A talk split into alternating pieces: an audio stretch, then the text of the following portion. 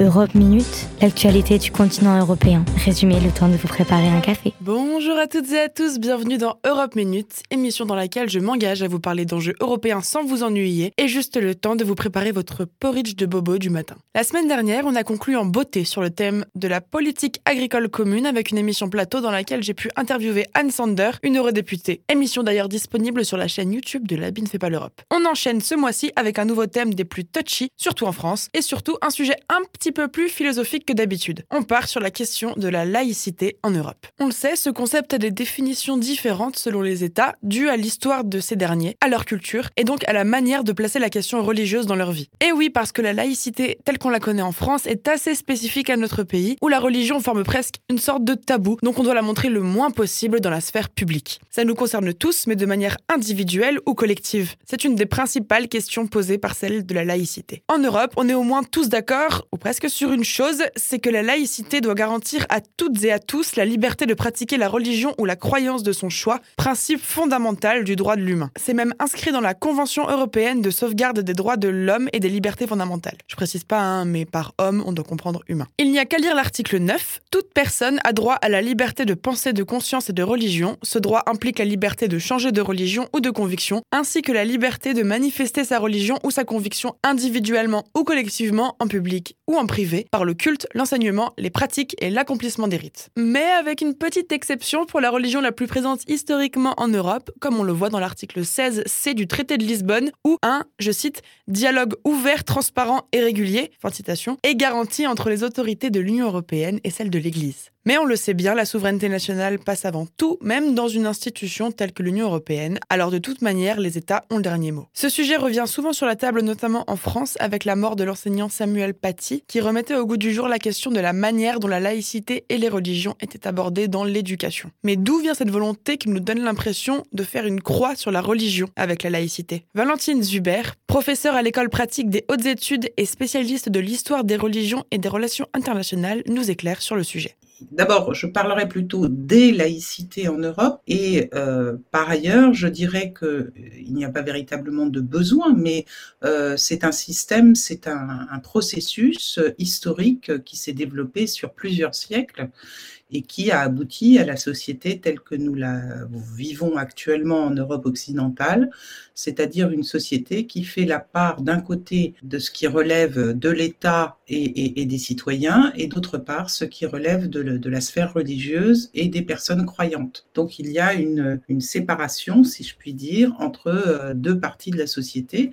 chacun pouvant euh, suivant euh, ses choix de vie, se situer euh, dans l'une, dans l'autre ou, ou, dans les deux. On a donc deux manières de voir la laïcité en Europe. La sécularisation et la rupture plus radicale de l'implication de la religion dans la société, dite anticléricale. La preuve, au Parlement européen, on a des partis politiques qui se revendiquent carrément chrétiens, comme le CDU allemand par exemple, dont fait partie Angela Merkel. En général, on distingue entre deux processus qui, sont un peu indépendants l'un de l'autre, même si ils ont beaucoup commun. Il y a d'une part le processus de laïcisation qui est euh, euh, un processus légal qui est euh, fait par les, différents États et qui donne une place légale particulière aux différentes religions présentes sur leur territoire. Donc la laïcisation permet l'affirmation de l'État et la supériorité de l'État sur les différentes confessions religieuses. Le processus de sécularisation, c'est un petit peu autre chose, c'est la manière dont euh, dans la société, les personnes, peu à peu, euh, se euh, détachent de la pratique religieuse la vision séculaire est donc davantage présente dans les pays de tradition protestante, la vision anticléricale dans les pays de tradition catholique. Mais généralement, ce sont dans les pays où la religion avait une forte influence dans la politique qu'on demande maintenant une rupture plus marquée de la politique et du religieux. Dans d'autres pays, et je pense en particulier à l'Italie ou l'Espagne, il y a des, mouvements très, très anticléricaux qui existent hein, et qui luttent contre euh, une mainmise de l'Église catholique, par exemple, sur un certain nombre de sujets. Je pense là en particulier aux, idéaux euh, portés par l'Église catholique en matière de morale sexuelle ou familiale, qui, sont, qui sont considérés pour certains comme étant particulièrement rétrogrades et attentatoires à la liberté de, personnes comme les femmes, par exemple. Donc, cette dynamique anticléricale, on la trouve dans tous les pays qui ont eu euh, une forte influence catholique dans leur fonctionnement euh, jusqu'à la Révolution française. Euh, dans les pays protestants, c'est un peu moins fort parce que les églises protestantes qui étaient sous la coupe de l'État se sont modernisées au fur et à mesure que l'État se modernisait et donc ont, dû adapter leur discours à, au changement dans la société. Donc, euh, il y a deux manières, si vous voulez, d'envisager le religieux, et ça se, ça se transmet dans les modèles de laïcité euh, européens, aussi différents soient-ils. Ces manières de voir le religieux se traduisent par leur diversité, également dans l'éducation qu'on en fait à l'école. Alors c'est un sujet extrêmement vaste qui recourt à, plusieurs euh, types de prise en compte du religieux à l'école. Euh, dans un pays euh, séparatiste comme, euh, comme la France, l'école publique ne fait aucun droit à l'éducation religieuse. Mmh. C'est-à-dire que cette éducation est laissée à l'appréciation des familles qui disposent d'un jour dans la semaine pour procéder à l'éducation religieuse de leurs enfants, mais euh, en dehors de l'école. Dans d'autres euh, systèmes, et euh, c'est le cas par exemple dans le système de l'Alsace-Moselle qui est dérogatoire à, à cet égard, vous avez encore des cours de religion qui sont proposés à l'école publique et des cours de religion qui sont des cours à l'origine de catéchisation, c'est-à-dire que chaque confession religieuse se charge de l'animation de ces différents cours dans le système de l'école publique. Ce euh, modèle-là, il existe dans d'autres pays européens, c'est le cas en Suisse, dans certains cantons, c'est le cas euh, en Allemagne, par exemple. Mais euh, on s'aperçoit, et les études sociologiques sont concordantes à ce sujet, ce type de cours de religion de type confessionnel est en train de se transformer très rapidement en cours de culture religieuse plutôt et qui euh, s'ouvre à d'autres expressions religieuses que la seule, euh, euh, la seule qui est privilégiée dans un premier plan.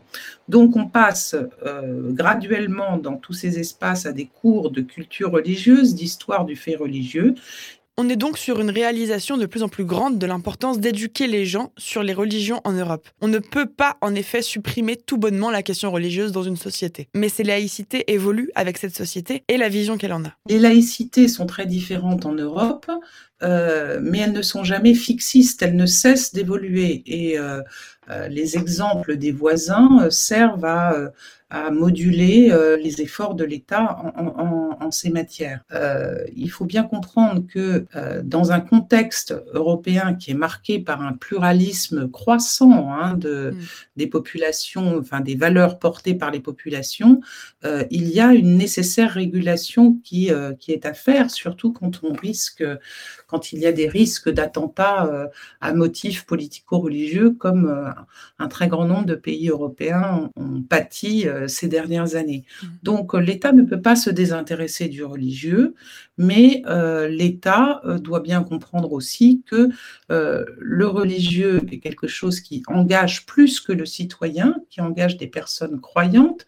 Et qui peuvent avoir des convictions même non démocratiques en matière religieuse, et que euh, on ne peut pas euh, simplement les interdire comme cela. Sur ces belles paroles, je pense qu'il est temps de récapituler tout ça. Chrono. La question de séparation de l'Église et de l'État est arrivée dans le cours de l'histoire européenne comme une sorte de nécessité de liberté de penser et de pratiquer la religion de son choix dans des sociétés presque exclusivement chrétiennes. Selon la présence de l'Église dans l'État, on a eu différentes réactions au sein des pays européens. Ceux où l'Église avait une grande mainmise sur les mœurs et la politique, comme l'Italie, la France ou l'Espagne, on a eu un rejet plus radical avec ce qu'on appelle la laïcité anticléricale, c'est-à-dire que l'Église ne devait plus rien avoir avec la politique. Pays où le protestantisme dominait, on retrouve une laïcité de sécularisation, c'est-à-dire que le protestantisme étant déjà à l'origine une volonté de réforme de l'Église, on a une sorte de souplesse plus grande qui procède à une séparation plus douce et un rejet moins fort de la question religieuse tout en ne laissant pas la religion s'ingérer dans les affaires politiques et inversement. Ce phénomène se retrouve dans l'éducation où l'anticléricalisme, si je puis m'exprimer ainsi, avait supprimé toute éducation religieuse alors que la sécularisation éduquait à cette réalité de religion présente dans la vie des gens et donc se reflétait dans la société qu'on le veuille ou non. Heureusement, ces questions et ces visions de la laïcité évoluent énormément en fonction de l'époque. Ce sont donc des problématiques en mouvement.